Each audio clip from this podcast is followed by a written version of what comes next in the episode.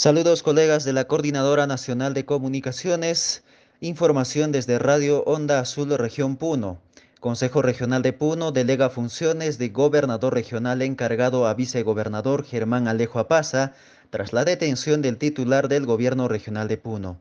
El Consejo Regional de Puno ha desarrollado este miércoles una sesión extraordinaria tras la detención preliminar por siete días del gobernador regional Agustín Luquechaña, investigado por el Ministerio Público por el presunto delito de colusión agravada. La reunión abordó la votación sobre la encargatura de funciones al vicegobernador regional de Puno, Germán Alejo Apaza. La sesión ha iniciado al promediar las 8 de la mañana de hoy.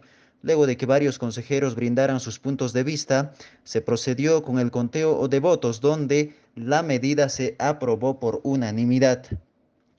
En sus primeras declaraciones, el gobernador regional encargado Germán Alejo Apaza anunció que dentro de sus primeras acciones destituirá a algunos funcionarios del gobierno regional de Puno, como Enrique Almonte Pilco, asesor principal del gobernador detenido, Narda Castillo, gerenta de infraestructura, además de otros funcionarios. Esta es la información que alcanzamos desde Radio Onda Azul, región Puno, para la Coordinadora Nacional de Comunicaciones.